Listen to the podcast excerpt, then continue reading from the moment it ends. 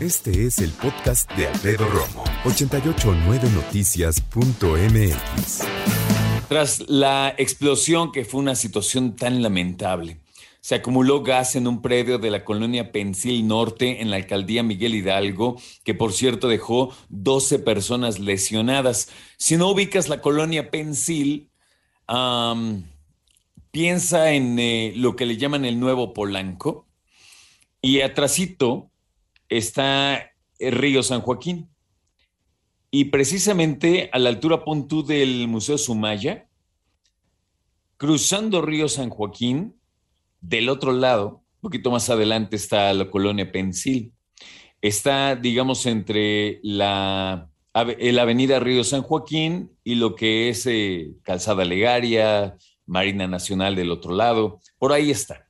Nada más para darte un contexto. Ahora, déjame decirte que eh, después de esa explosión del pasado 13 de noviembre, la Secretaría de Gestión Integral de Riesgos y Protección Civil emitió ya algunas recomendaciones para verificar el estado de los tanques de gas y prevenir obviamente las fugas. Así que yo te los, eh, te los comparto con mucho gusto y nunca está de más precisamente de conocer esto y estar totalmente atentos de lo que sucede y del estado de las instalaciones de gas en nuestras casas. Yo precisamente la semana pasada cargué gas, fíjate. Y sí, siempre es algo que, hay que ponerle doble atención, ¿no? Hay que estar eh, muy atentos cuando hacemos este tipo de cosas porque son muy delicadas. Bueno, al comprar un cilindro de gas LP, si es que los usas, los cilindros, bueno, comprueba que no presente ni golpes, ni abolladuras o corrosión. ¿Ok? Si se escucha algún silbido, moja las partes sospechosas con agua y jabón. Si salen burbujas, debes cerrar llaves y reportar la fuga. Agüita con jabón, una mezcla muy básica. Eh, le pones precisamente esa agüita con jabón en donde tú sospechas que está la fuga o generalmente en las uniones de los tubos, de las mangueras y entonces ahí le pones esa agüita, tantito, ¿eh? No crees que se empaparon, nada tantita agüita con jabón y generalmente si hay una fuga se crean burbujas, te lo indica inmediatamente. Esa técnica es eh, de muchos años y muy efectiva. Otro, los tanques tienen que colocarse a la intemperie y sobre piso firme, a una distancia de tres metros entre cada uno y de interruptores eléctricos, material combustible y de ventanas. ¿Por qué? Porque generalmente los interruptores eléctricos pueden a veces llegar a generar una chispa. Entonces, obviamente, tienen que estar alejados de todo lo que puede llegar a generar una chispa. Otro, no hay que exponer el tanque a ninguna fuente de calor, ni de calentamiento, obviamente. Todo lo que tiene que ver con gas tiene que estar lejos de fuentes de calor. No sabes, lo más común del mundo es ver una casa en donde la estufa y los tanques están muy cerca, por obvias razones, ¿no? Pero la situación, pues es que tenemos que evitar esto.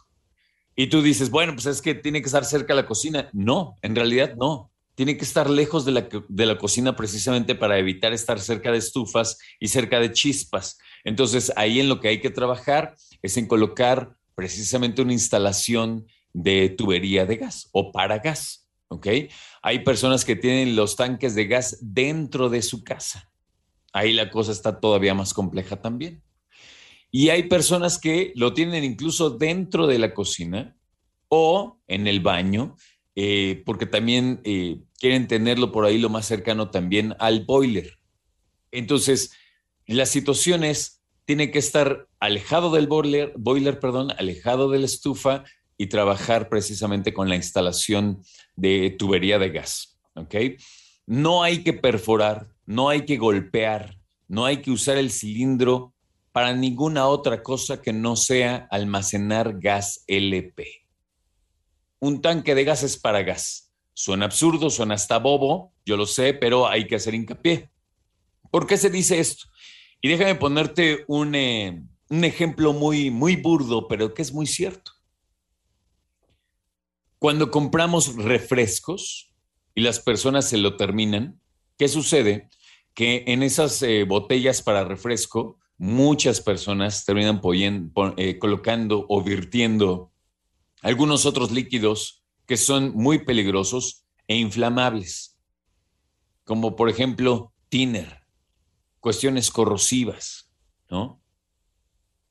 Y entonces lo que hacen es llenar esa botella de refresco con otro líquido y a veces los niños o algunas personas eh, que no tienen idea se confunden y los ingieren por accidente, ¿no? En fin, entonces los tanques de gas son para gas, punto.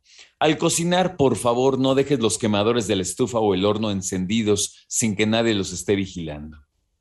Es muy común que de repente cualquiera diga, no, pues voy a prender aquí la estufa, ahorita pongo el eh, sartén y caliento unas tortillitas. No, nada, hasta que no estés ahí presente, nada de que se ve calentando. Hay que estar muy, atentos precisamente en cuanto al fuego, en todo momento. Si tienes calentador de agua, bueno, deberá estar al exterior, su vida útil es de 10 a 15 años. Si ves que gotea o que ya no calienta adecuadamente, es momento de cambiarlo. ¿ok? Y antes de irte a dormir o antes de salir de casa, que los, revisa que los pilotos de la estufa y del calentador están perfectamente apagados. Y también seguir checando eh, toda la instalación en cuanto a fugas con agua y jabón en cualquier momento. Nunca está de más.